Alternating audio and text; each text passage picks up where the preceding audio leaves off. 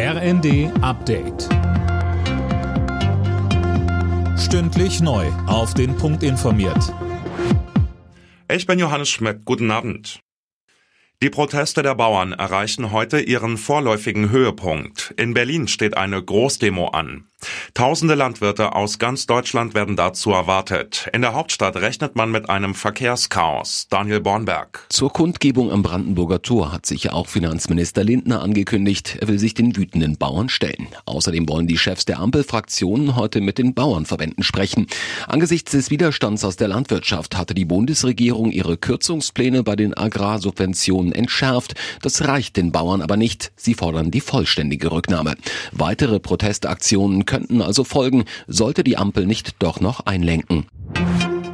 Potsdam, Berlin, Kiel oder Dresden. In mehreren Städten sind tausende Menschen gegen rechts auf die Straße gegangen. Allein in Potsdam waren es 10.000, unter ihnen Kanzler Scholz und Außenministerin Baerbock. Zuvor war ein Geheimtreffen von AfD-Politikern mit bekannten Rechtsextremisten in der Stadt publik geworden. Nach 52 Jahren auf dem dänischen Thron hat Königin Margrethe die Krone an ihren Sohn Frederik weitergereicht. Zehntausende Dänen verfolgten den Thronwechsel in Kopenhagen. Königin Margrethe ist inzwischen 83 Jahre alt.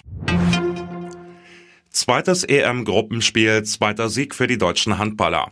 Das DHB-Team gewann mit 34 zu 25 gegen Nordmazedonien und steht damit vorzeitig in der Hauptrunde.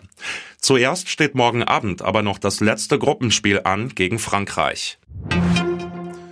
In der Fußball-Bundesliga hat sich Borussia Mönchengladbach gegen den VfB Stuttgart durchgesetzt. Die Gladbacher gewannen das Heimspiel mit 3 zu 1.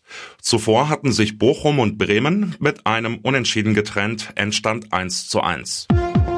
Alle Nachrichten auf rnd.de